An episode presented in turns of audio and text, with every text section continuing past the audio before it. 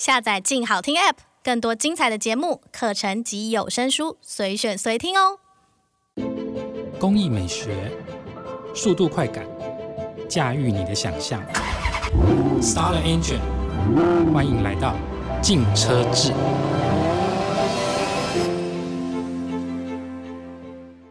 各位听众，大家好，欢迎收听由静好听与静周刊共同制作播出的节目《静车志》，我是静周刊精品组记者小菊菊浩杰。不管你机不机车，但生活中肯定离不开各种车。现在就让我们放下一切的矜持，天马行空的来聊聊关于车车的两三事吧。庶民超跑、小钢炮到底是什么一回事？随着之前 Toyota 起亚 Yaris 暴力压话题上市啊，性能掀背车小钢炮的热潮似乎又有再起之势。但其实对我们这些有点年纪人来说，哎，小钢炮其实也不是什么稀奇东西。我们很多人当年都是从小钢炮开始玩起，开始入这个坑的。那相较于高不可攀的超跑啊，灵活刁钻、价格合宜的小钢炮啊，诶，真的就在我们那个年代有一段黄金时期。那小钢炮到底有什么好玩的呢？所以，我们今天邀请的传说中也是一样阅车无数，也可能是曾经某部小钢炮车主的雅虎奇摩汽车机车的编辑黑市来跟我们聊聊他对小钢炮的看法。来，黑市跟大家打个招呼。小聚好，各位听众们，大家好，我是黑市。哎，不对啊，诶。你今天特别提那个钢炮的，到底用意何在？哎，就是钓你嘛！你搞不好你之前曾经也曾经有过那一段辉煌的时期。那讲到这个钢炮啊，其实我很久以前就是以前常常去欧洲出差的时候啊，我去瑞士嘛，然后我就问当地人说：“哎，你们当地人为什么啊这么喜欢买掀背车来开？而且每台都都是买那种性能版的？”一个女孩子她就跟我讲说：“你们看到那个欧洲那些山路啊，一条比一条窄。”但是他们开的一个人开的比一个人快，所以欧洲车啊，从以前开始，他们的车体刚性还有操控性，就是比其他人的车子来得好。那我觉得这也是小钢炮这类车子啊，诶，是从欧洲发迹，然后扩散到全世界的一个主要原因之一。你觉得呢？我觉得哦，要先讲一下钢炮的定义，嗯，因为我相信有一些听众朋友们可能对于这个名词，诶，有点概念，可是又有点模糊。如果今天要讲所谓的钢炮，其实你今天去看英文，嗯，很有趣哦。英文他们要么就是说是 hard hash，或者是 sport compact，嗯，对，一个是英式英文，一个是美式英文。嗯，可是这两个名词都不是单指钢炮，嗯，反而在中文上面哦，钢炮这个定义更加的线索。嗯，我们如果通常听到这种车，要么就是三门掀背、五门掀背的性能车型，对。对。所以有什么重点？第一个，你本身车顶刚性是一部分嘛？嗯，你本身你的引擎动力是不是有达到一定的集聚？嗯，你的操控性是不是有更加的提升？嗯、那在一个诶，可能是掀背或者是说所谓的中小型的车体上面，又多了一些性能意味，嗯、这就是所谓的钢炮。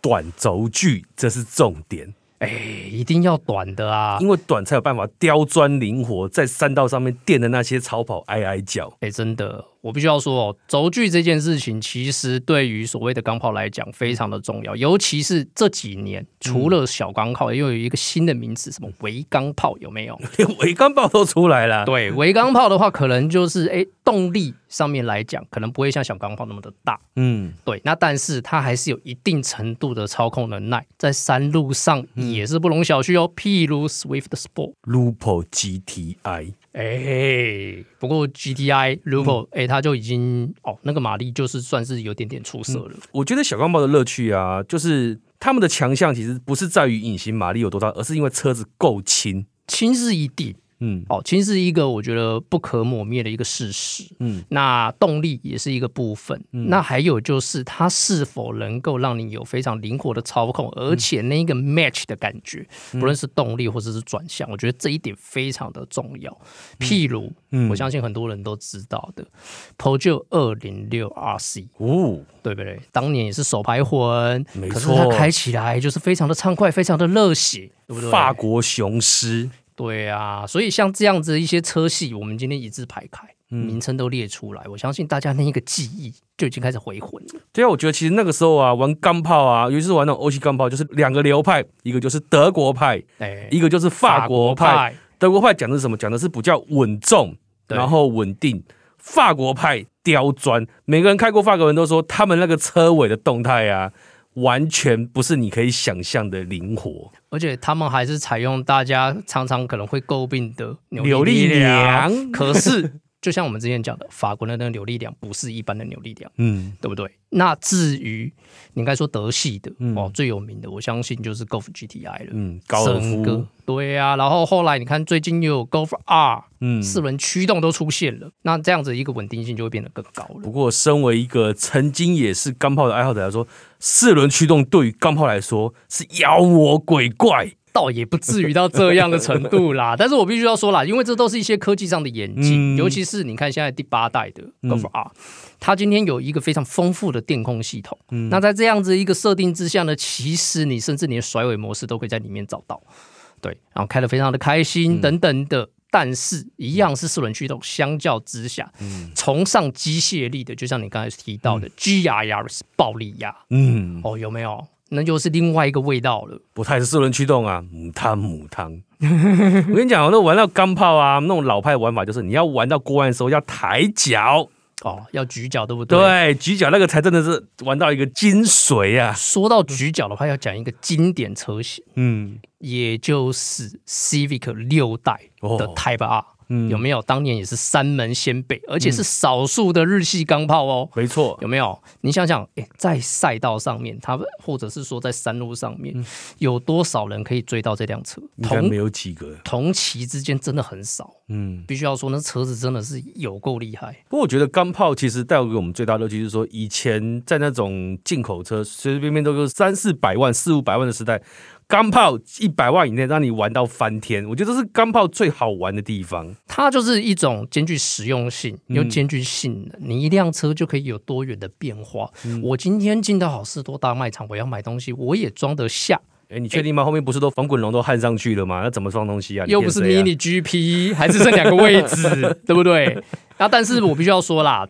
你今天哎，这个就是出得厅堂，入得厨房，嗯，哦，有没有这样的一个车型？我今天只要拥有一辆，我就可以在许多的使用面。向上面、嗯、哦，我不论我今天要跑山路，嗯，我今天要在高速公路，或者是说我今天要在市区走走停停买些东西，嗯，诶，它都只要有一辆车就可以符合你的需求。这也就是为什么有一些性能车迷今天，即便可能走入家庭，嗯，哦，即便可能有一些家庭的需求，嗯，他要么就是追求所谓的这一种钢炮车款，嗯，要么就是可能诶，再稍微大一点点来一个 Wagon。嗯，我们就是他们的选择。所以其实我觉得，在这几年，虽然说这种掀背车啊逐渐式微，钢炮也跟着式微，但还是有一个固定的市场在。那像在今年来说，我觉得好像市场上也出现了几款，哎，号称钢炮等级的车款嘛。以今年来说啦，最明显的就是我们刚刚提到的 GR Yaris，暴力鸭，对，暴力鸭，嗯、霸王姜母鸭，对听起来就很美味好吃。对，那另外的一派就是 Golf R。还有 Golf GTI，嗯、听到 GTI 三个字，哎，那个整个眼睛就亮起来了。对啊，那剩下的可能就是比较是呃，我们应该列为是微钢炮等级的，它可能马力没有那么的大，但是它有稍微比较重视在操控面，嗯、像我们刚刚提到的 Swift Sport。但是如果你再往下，其实有一些你会觉得其实开起来还不错，嗯、可是以定义上来讲，它还没有到所谓的微钢炮等级，嗯、就比较稍微可惜一点点。譬如说像。二零八，天高五郎可以抽签，结果落选哦。唉，适量哎，那真的很难抽哎。对啊，像这就是一个很明显的经典的案例。嗯、那但是你有没有发现，哎，他只提供四辆，因为听说法国不放车。对啊，法国佬这个时候说怎么会那么机车啊？才放四辆是干嘛？对啊，也不知道在干什么。那但是你看哦，嗯、像刚刚的 GR Yaris，嗯、它也其实有非常限定的数量提供。嗯，那。Golf R，不好意思，今年已经卖完了，配额没了，嗯、你要等明年。嗯，对，所以你看这些车款，它可能引进的量没有那么的多，嗯，但是市场上非常的青睐这些的车款。嗯、如果我今天我需要一点空间，嗯、我需要载人，可是我又希望我每天出门，有一个非常开心的驾驭感觉的话，嗯、我也是首选钢炮。就是把那个小孩、家人全部都都全部都丢完之后，剩自己一个人的时候，嘿嘿嘿嘿嘿，不要这样，安全带可以系好。不过啊，哎，我们刚刚讲了那么多现代的钢炮，我们可以可以提一下，其实钢炮的经典也有几部嘛，对不对？就像我们刚刚这条的 Volkswagen 的高尔夫 GTI，对对啊，号称钢炮始祖就是他。对，它可以说是 Volkswagen，它把开启了这样子一个先河了。嗯，那当然，我们如果在网上追溯哦，比较过往，当然还有别的车型，嗯，就是别的品牌也有做出类似的，嗯。可是我想 GTI 绝对是一个精神象征。像它之前应该有 Mini 的，但是我觉得 Mini 玩到最后，其实没有像高尔夫是一个普及化的先锋。嗯，对，可以理解，因为价格上面也真的是相对比较亲民一些。嗯，对，而且我必须要说啦，比如说像。一九八六年，他所推出的 GDI Mark Two 那样子的一个版本，开始了所谓的钢炮。嗯，对，那这样子的一个名词呢，虽然说是台湾人取的，可是我觉得非常的对味啊。嗯，对，有没有？它就是像一颗炮弹，就是喷出去，就是小小的一个。对，但是你绝对不容小觑，它就是一个羊皮狼。嗯没错，而且一直玩到现在，其实到目前为止，还你在台湾还是有机会看到 Mark Two GTI 哦。可以啊，状况好的还蛮不少哦。对啊，而且它的增值空间其实蛮大的。嗯，对，如果你今天收了一辆，千万不要随便把它卖掉。没错，对，好好留着。而且我会水涨。我觉得福斯的车还有说，它的零件到目前为止都还有在流通，这是最厉害的地方。对啊，而且那另外要讲的，刚刚我们提到德系，那法系的代表。嗯在八零年代，就是所谓的二零五 GTI，嗯，对，那当然他们基于，比如说像国外的名称，有的会 RC，有的是 GTI 等等的，嗯，对，那这个我觉得都还是在大家可以理解的范围内。那只是二零五来讲，它到后来的二零六，其实我必须要特别提，就是二零六的部分，嗯，因为二零六又奠定了另外一个基础，就是许多品牌里面的小型掀背车原型。嗯，对，你如果去看，包含现在这个时间点，嗯、有蛮多的小型掀背车，多多少少都有 Peugeot 206的身影，向他致敬就对了。对，包含它的一些流线外形等等的、嗯、哦，不论是日系或者是说美系、嗯、欧系等等的，你都可以在上面找到那个身影，所以他们算是打造了一个历久不衰的原型。那我觉得啊，除了法系车以外，除了 Peugeot 之外，那另外一个雷诺嘛。雷诺这个牌子其实上也蛮厉害，而且是雷诺五号 GT。雷诺五号 GT 当年也是非常经典的一款车啦。嗯、那一点四升的涡轮增压引擎，一百一十五匹的马力，五速手排，零到一百七秒，在那个时候算很厉害嘞。一九八零年代哦，对啊，然后可以跑到两百公里。我觉得那个加上翅膀应该就飞起来了吧？对啊，而且大家因为现在雷诺可能在台湾大家没有那么的熟悉，嗯、可是别忘了现在最新的最速前驱车，嗯，就是雷诺所缔造的，嗯，对他们就是做出了新的车型，并且就是胜过了 Type R。嗯，对，那反而他爸哎，可能之后不玩了，因为他们可能是要加入油电的行列。对啊，哎，本田魂呐、啊。对啊，但是像我们刚刚有提到的六代 Civic，嗯，不论是六代，或者是我们最近比较熟悉的哎十代、嗯九代等等的，那些都是非常经典的日系钢炮。嗯、如果你今天同样手边又有一辆，千万不要轻易卖掉。然后我们就讲到啊，日系的钢炮车还有一台也蛮值得注意，就是。戴哈茨的 Chaladay GTTI 这台车一样是三缸涡轮哦，跟小鸭是一样的哦。这辆车哦，诶、欸，我必须要说了，它其实算是美国人玩起来的。嗯，就是美国人让这辆车发扬光大。嗯，那你刚刚说的三缸涡轮，其实。坦白讲哦，三缸这样子的一个引擎动力，嗯、它有一些先天的限制，必须要克服，嗯、也就是它的震动性。因为三缸你今天运转就是容易不平衡。嗯，对，那所以它会有一个非常明显的抖动。嗯，对，那这一个抖动，你今天如果消除的话，确实对于你的驾驭感觉来讲会有很明显的提升。嗯、那但是在那一个年代，这件事情要去解决是有困难的。嗯，所以。包含它的引擎角等等的这些的配套都有办法要去配合这一颗引擎，嗯、你今天才有了来到一个还蛮不错的驾驭乐趣。所以当时所打造的这辆车，嗯、我觉得是真的蛮棒的啦。而且它在一九九零年，它还是拉力赛的冠军车款。诶、嗯欸，我好像有点印象。其实有一阵子，台湾我们目前的很多线上的老前辈们，他们都开这台车。应该说好了，那时候有一台车叫做国产的大发祥瑞。对。拿绕这台车的引擎，对，上场去玩，对，提到这些就让大家那个印象就开始回来了。那个时光的那个岁月的那个眼泪啊，想当年我也是一个飘配的青春少年郎，金马喜老灰啊，哎，倒也是不是不用这样子讲啦。当然了，我们刚刚讲的钢炮，美国美系的品牌也要先来玩一下嘛。Ford Fiesta XR2 也是一个美系的钢炮的始祖。像这一代的 Fiesta 就是最新的哦，嗯，没有导入台湾，我觉得有点可惜，超可惜的。因为其实市场上也有差别啦，就是在一些分野上，我们都已经有所谓的 Focus 车系了。嗯、今天再进一个小一点点的，不一定台湾消费者会买账。可是 Freesta 一直以来都可以说是非常具代表性的福特钢炮。嗯，对，你想哦，上一代之前就是台湾有卖的，嗯，它其实三缸一点零三缸，它就已经又有一百二十五匹马力。哇哦，对，其实你想一想那样子的一个设定，它只是一般的车哦，它还不是所谓真正到钢炮等级的哦，它给你的马力值。你开起来就会觉得还蛮有趣的，嗯，对啊，像我们另外一个搭档谢宝有没有？嗯、谢谢姐姐，对，他的前一辆车就是 Fiesta，嗯、所以像这样子一个设定，如果以当时来讲哦，八零年代来讲，就是 XR Two 这一款车，那零到一百，好，大概。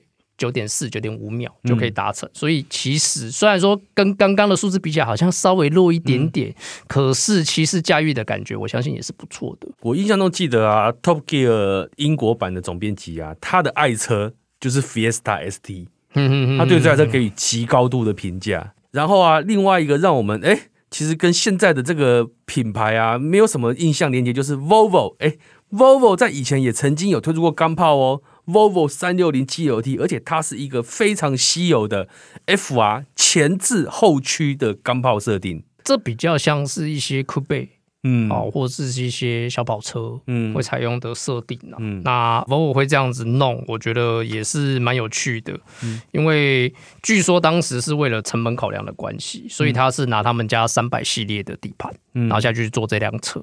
不过它马力大概就只有一百一十三匹，嗯，对，有点小。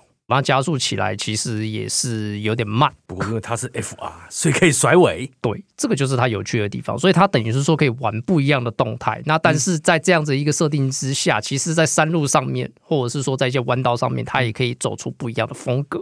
好，那我们其实今天回到一个结论呢：为什么钢炮会在那个时候那么流行？因为我觉得追求驾驭的乐趣啊，并非 有钱人的专利。那当年号称经济又好玩的小钢炮，哎，反映的就是打破这个阶级的樊篱，越级打怪的竞技魂。就像我朋友曾经开过杀手，在高速路上跟保时捷对尬，哎，一样的感觉。所以其实到这个时代，有一些现在的钢炮，已经跟当初的定义或者是说设计。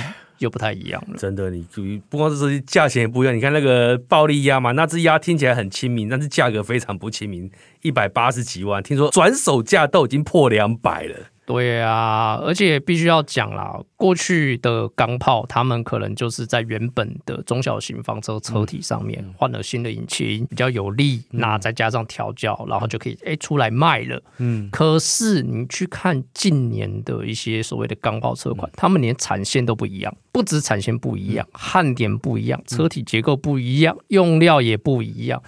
最近最经典的，我觉得一个案例就是 RS 三，奥迪 RS 三。听到 RS 两个字叫肃然起敬了。对啊，你看它最近又打破牛柏林的成绩，嗯、对，那你就知道这辆车有多么的凶悍。嗯、可是奥迪 Sport 的系列的产线跟一般的奥迪又是不一样的，嗯、所以在这样子的一个铺陈之下，所谓的钢炮现在是有点像是为了诞生而诞生的车款。